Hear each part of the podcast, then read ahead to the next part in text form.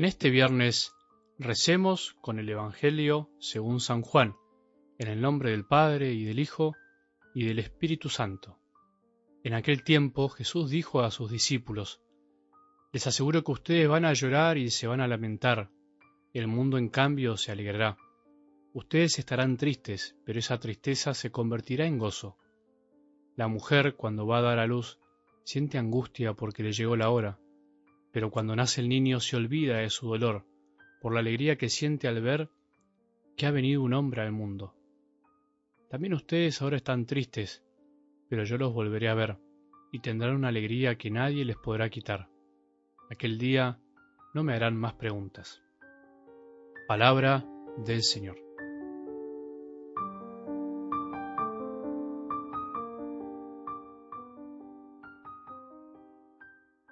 En definitiva, el mensaje central del Evangelio del domingo que venimos desmenuzando era que el Señor les prometía a sus discípulos y a nosotros habitar en nosotros por medio del amor.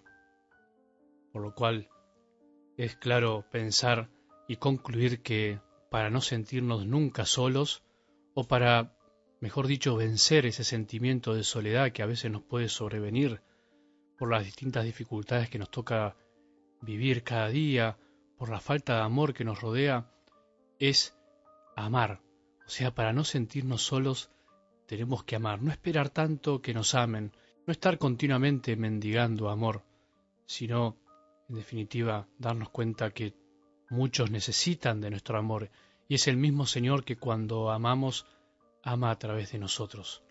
Por eso, para que la soledad no nos angustie y no nos inquiete, tenemos que vencerla saliendo de nosotros mismos, saliendo a amar, no encerrándonos. Me parece que no hay imagen más elocuente, más gráfica, que diga más para algo del Evangelio de hoy que la imagen del parto, la imagen de dar a luz, para manifestarnos la realidad de la vida, de nuestra vida de fe también. Porque la vida podríamos decir que es esto, una gran experiencia de dar a luz, de dar a luz continuamente diferentes realidades. Jesús vino a eso, vino a pasar por este mundo para finalmente dar luz, darnos luz, para que a través de su vida la luz llegue también a nosotros. Nuestra vida es un gran parto, pero pensémoslo positivamente, es un gran dar a luz, es un conjunto de situaciones en las que damos y se nos da a luz continuamente. Así es nuestra vida espiritual, nuestra vida cristiana, nuestra vida de fe porque la vida cristiana no está ajena a lo que vivimos, el mensaje cristiano no está ajeno a la realidad de nuestra vida cotidiana. El que quiere escaparle a esto, el que quiera buscar otro camino, el que quiere pensar que la vida no es de alguna manera un paso, un continuo paso de aquello que no se ve a aquello que se empieza a ver, del dolor hacia algo mejor, del sufrimiento hacia algo más fructífero, de la tristeza hacia lo que se puede transformar en gozo de la muerte a la vida, el que piensa que la vida no es eso, todavía no entendió la vida, porque a esto no se le puede escapar. La vida tiene mucho de esto. Jesús con su Pascua, en este tiempo que estamos viviendo, nos quiere enseñar a eso, a decirnos que la vida es pasar. Hay que pasar y por eso la imagen de dar a luz es algo tan lindo que nos puede ayudar en este día. Hay que pasar. Habrás escuchado alguna vez esa frase tan conocida de Santa Teresa de Jesús que dice así, la paciencia todo lo alcanza, quien a Dios tiene nada le falta, solo Dios basta. Por eso hay que aprender a vivir en paciencia, hay que aprender a soportar y esperar para que finalmente llegue la luz. Eso vive una madre cuando lleva en su vientre a su hijo, eso vive una madre cuando tiene que dar a luz. Pero miremos lo positivo, es para dar a luz, es para dar un nuevo nacimiento, es para dar vida, para transformar el mundo. Una vida transforma el mundo. La vida de tus hijos transformó tu propia familia, transformó muchísimas cosas. Bueno, en esta vida, este viernes en tu vida y en la mía, en este viernes concreto que estamos viviendo, hay que aprender a vivir partos también. Hay que aprender a veces a sufrir cosas para encontrar algo mejor. Hay que aprender a morir a nuestros caprichos para encontrar el verdadero amor. Hay que aprender a morir al pecado para encontrar lo lindo que es la gracia y la vida. Hay que aprender a callar para encontrar lo gratificante que es el hablar en el momento justo. Hay que aprender a vivir la soledad para disfrutar lo lindo de una buena compañía.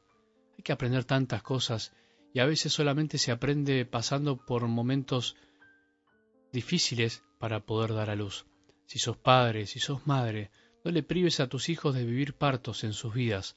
No hay que tenerle miedo a los momentos difíciles porque a través de esos momentos aprenderán lo lindo que es la alegría de encontrar luz cuando todo parece oscuro, cuando todo parece difícil. Si estás triste, aprende a levantar la cabeza, a darte cuenta lo que tenés a tu alrededor, las personas que te quieren.